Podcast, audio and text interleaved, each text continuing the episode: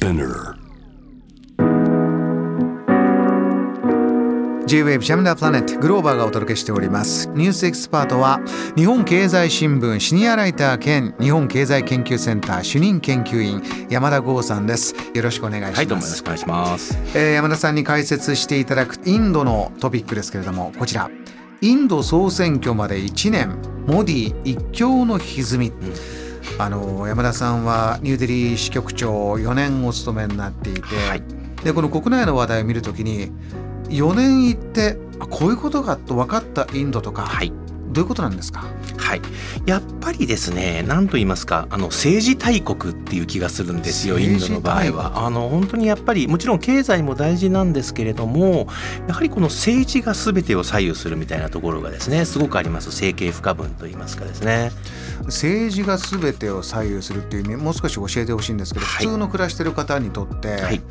日本ですとねあの毎日の暮らしで政治を意識するってそこまでひょっとしたら大きくない。そうなんですね。うん。はい、やっぱりですねあのインド人の方っていうのは特に最近なんですけれどもどの政党に投票したら自分たちの暮らしが良くなるかということを本当に老若男女みんな真剣に考えてるっていうで昔は本当にあの家庭の奥さんは本当にあの旦那さんに言われて投票してるっていう感じだったんですけど今はそういうですね家庭の奥さん農家の農民の方々ももう本当に一生懸命頭を絞って投票をするっていうこういうふうに変わってきてるんですね。なぜそうなってきたんでしょうね。はい、やっぱりですねあの政治がちゃんとしていないとやっぱりいけないんだよということを皆さん多分あの骨身に染みているからではないちょっと僭越な言い方なんですけれどもやっぱりあのなんてますか？有権者の負託に応えられないえー政党。やっぱりこれ地方レベルも含めてちゃんと選挙で負けますしね。うん。まあ、今のモディ政権これもう間もなくまあ3期目に挑むわけなんですけど結構これはまああの昔のインディラ・ガンジーとかがやっていました。え時代は別にするとかなり異例の長さなんですね。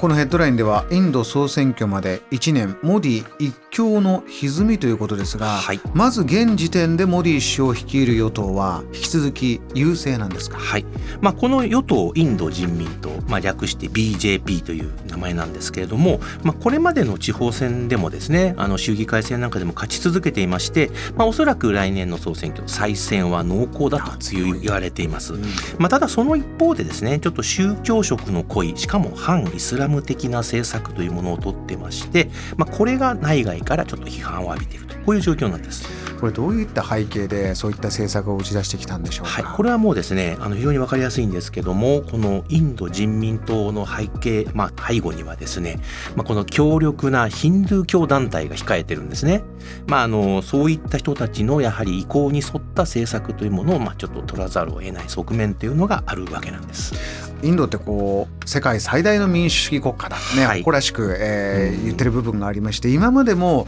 いろんな宗教を内包してる国なんだ、ここにプライドを持ってるようなイメージもあったんですが、ええ。その少しこちら、まあ、ヒンドゥー教のその大きな団体が、はい。えー対イスラム何か VS で見るような必要が出てきたんですか？はい、これがですねやっぱりちょっと私もまだこれは全容はよく分かっていません。うん。ただやはりそのヒンドゥー教が一番偉いんだよというようなことを言う人たちこれがまあ必然的にやはりイスラムマイノリティのイスラムっていうのをですね、まあ、排撃するとまでは言わないんですけれどもちょっと厳しい政策をとっているという印象を受けますよね。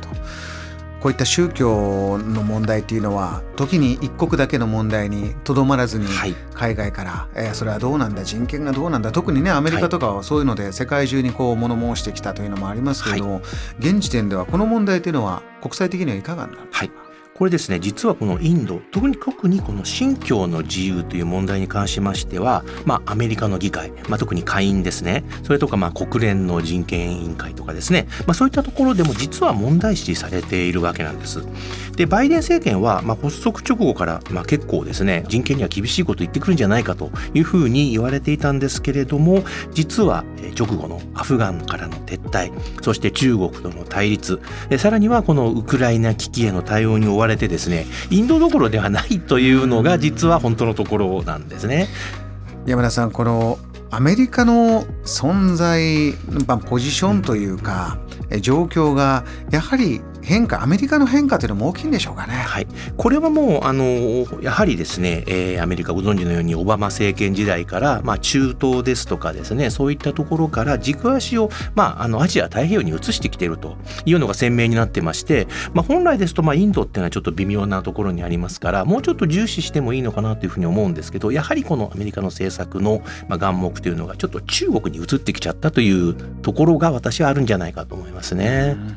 あの先ほどインドと中国の間というのは、まあ、ライバルでありながら経済的には大変深い関係があって、えー、ひょっとするとこれからねい。ろいろな話し合いの中で、はい、そこががっちり結束していくと、うん、まあ、大変パワフルな、はい、このユーラシアのね、えー、一つの大きな大きな局になるんじゃないかとこんな見方もありますね。はい。まあ、これはですねインドもその辺は分かっていましてやっぱりこの中国とは対立するだけじゃダメだよということはちゃんと分かっています。違いましてあの、まあ、国境での衝突以降も実はちゃんと軍隊同士の軍の司令官同士の定期協議ですとか、まあ、外相会談もそうですし国防相会談なんかも実はちゃんとレギュラーにやっているんですよね。したがって、まあ、あの衝突とかで一瞬、まあ、関係がこじれたとはいええー、粛々と、まあ、関係は持続しているという感じです。非常に面白いのは、えー、中国が中心となっています上海協力機構これ実はちゃんとインドも入ってるんですね。えあのだから中国のなんかちょっとね影響のある国際機関に入んないんじゃないかななんて思ってたんですけどまあインドはその点、まあ、度量が大きいと言いますかですね、まあ、そういったところはすごく、